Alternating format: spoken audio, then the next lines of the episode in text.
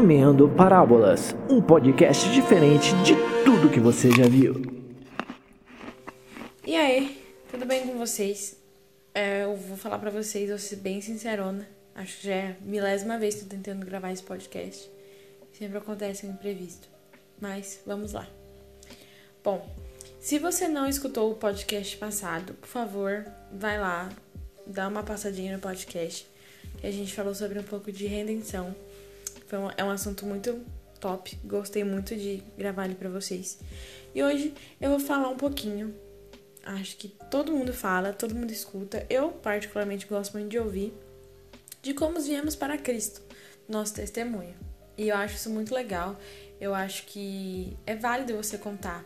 Por mais que não seja, tipo assim, o melhor, mas seja aquilo que Deus trouxe você onde você está hoje, sabe? De onde Jesus te levou, de onde Jesus te colocou hoje. Eu acho muito legal. Eu gosto de escutar e espero que vocês também gostem. Vamos lá, né? Eu nunca tive um contato, é, tipo assim, um contato 100% com Jesus. A minha família não, não era cristã. Eu não tive esse contato, assim, por boa parte da minha vida assim, pelo menos da minha infância. Eu nunca tive, porque eu não conhecia pessoas nesse meio e não convivia com pessoas nesse, nesse meio. Então, para mim, Deus, Jesus, para mim nem tinha um. Eu nem sabia que existia. Sim, sabe? Eu sabia que tinha um Deus, mas eu não acreditava nele assim 100%.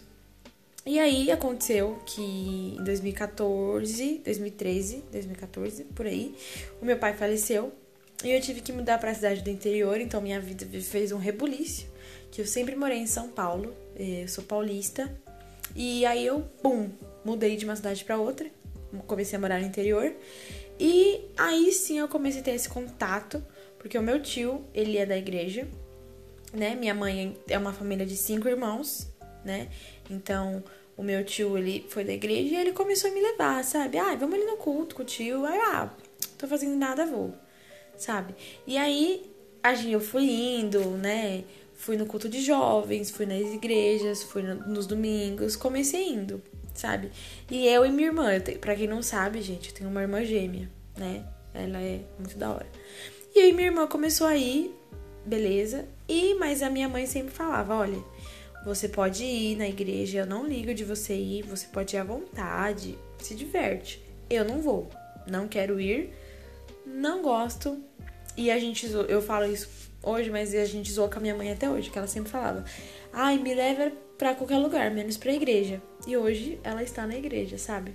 Então, é, para você que não tem uma família totalmente cristã, totalmente da igreja, é muito válido você começar a ir, mesmo que você vá sozinho. Mas você começar plantando a semente no seu lar, que é o seu primeiro ministério, não adianta nada você, ah, eu quero ganhar o mundo. Mas se você também não tentar ganhar a sua casa, beleza.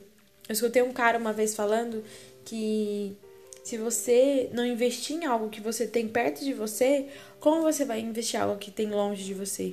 Entende? Tipo assim, se você não investir algo que tá aqui pertinho, que é a sua casa, sabe? Como você vai querer investir na África ou querer, sabe, viajar o mundo? E eu falava, não, mas minha mãe tem que ir na igreja, né? Se eu tô indo, minha mãe tem que ir, sabe? E quando realmente eu falei, não, agora eu quero, foi num retiro de carnaval. Então, vocês, igrejas que fazem retiro de carnaval, de carnaval, continuem. Isso é muito bom para jovens, né? Que é uma grande maioria que vai. E aí eu fui, me diverti horrores, né? Lógico que eu esqueci, esqueci coberta, esqueci trilhões de coisas. Retiro também é coisa que você leva pra vida, gente. Quem nunca esqueceu o shampoo no retiro ou que levou o sabonete e esqueceu no banheiro da igreja? Todo mundo pegou, entendeu? Quem nunca? Você que nunca fez isso, parabéns, você está de parabéns. Para você que já fez, aprenda com os Deus. Gente, já cansei de esquecer coisa no retiro e em casa maravilhoso. E eu fui nesse retiro. E aí teve a ministração da manhã. E aí, que é tipo o primeiro culto que tem, assim, logo quando você acorda e tal. E aí eu tive essa ministração e eu vi todo mundo lá chorando, falando em línguas. Eu fiquei, mano, como assim, velho? O que, que esse povo tá falando? E o povo lá pulando, não sei o que. Eu falei, gente, esse povo deve estar tá louco aqui, sabe? E aí, pum, do nada eu comecei a chorar. Assim, lógico que não foi do nada, né? O Espírito Santo foi lá e falou: Amada, vem aqui, vem aqui pertinho. Você vai ver o que, que, que eles estão sentindo. Vou fazer você sentir também. E foi, gente, batata. Eu comecei a chorar muito. Muito mesmo. Porque por um momento, pela morte do meu pai, eu me senti muito culpada, né? E. Só que não era minha culpa, né? E depois que eu fui entender isso, foi diferente. Foi bem diferente. Passei muito tempo, mesmo depois de ser convertida, e ainda eu passei muito tempo é, carregando essa culpa, né? Eu tinha essa culpa dentro de mim, que meu pai morreu por minha culpa, porque eu não pude ajudar ele, sabe? E aí eu comecei a chorar muito, muito mesmo. E teve uma menina que tava do meu lado, e ela me abraçou, e ela começou a falar em línguas estranhas, e lá, lá, lá, lá, e eu, meu Deus do céu. Mas enfim, eu comecei, continuei chorando, não parei de chorar. E eu chorava, eu chorava, e eu falava pra ela, é minha culpa. E ela, amada, não é sua culpa. Você não tem culpa de nada. Foi aquilo que Deus colocou na sua vida para que você estivesse aqui hoje. Eu fiquei, mano, como que ela sabe? Eu nem sei quem a menina é, sabe? O nome dela é Nayara. Hoje eu conheço ela, lógico. Mas ela é, ela é muito legal. Obrigada, Nayara. Você é zica. E e eu percebi que eu falei, caraca, que legal que é sentir isso, sabe? Você poder sentir a presença de Deus mesmo. Eu falei, meu, quero isso pra mim. Quero muito. E aí eu fui, aceitei Jesus, né?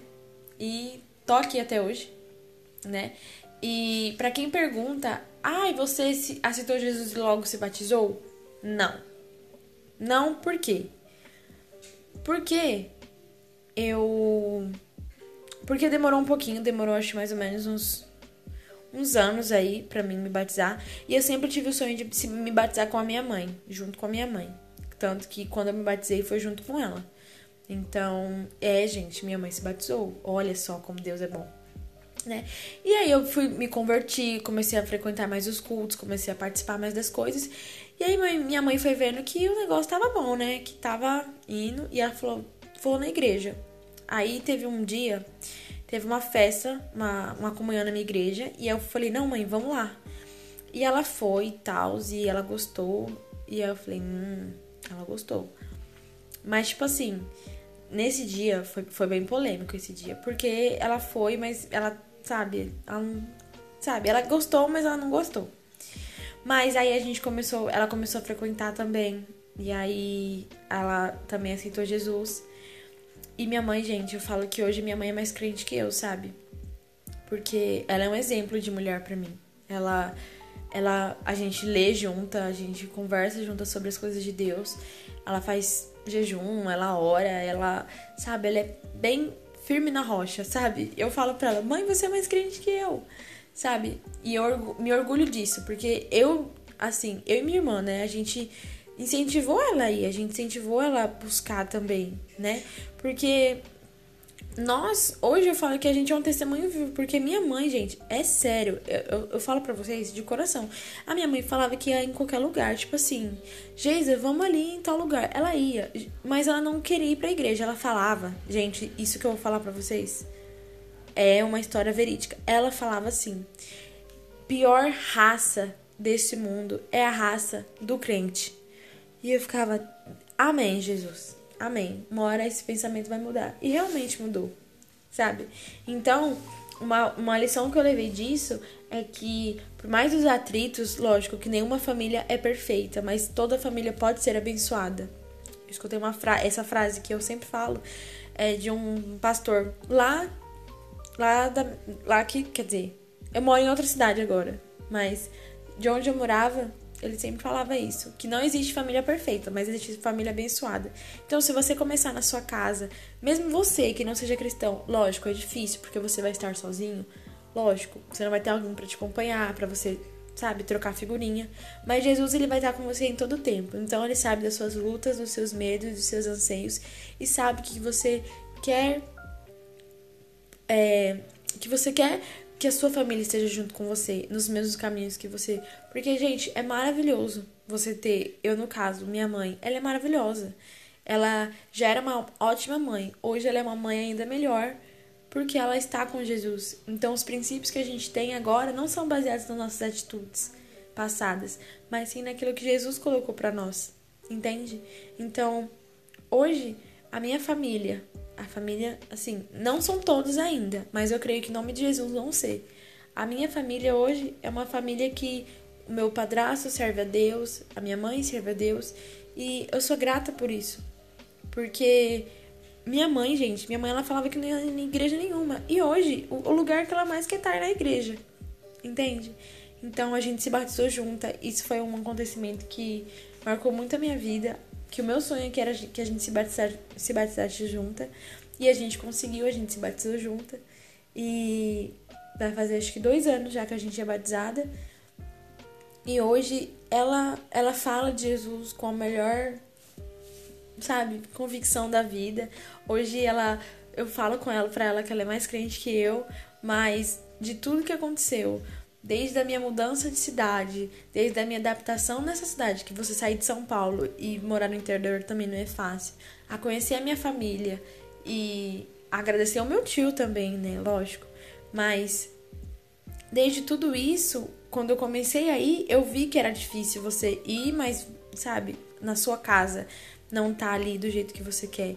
Então, um recado para você que tá indo na igreja, que tá conhecendo Jesus, que tá provando desse, dessa graça infinita e que a sua casa não ninguém da sua casa serve a Deus, seja um canal de bênçãos na vida dessa pessoa, seja um canal de bênçãos no seu trabalho, na sua casa, onde você estiver.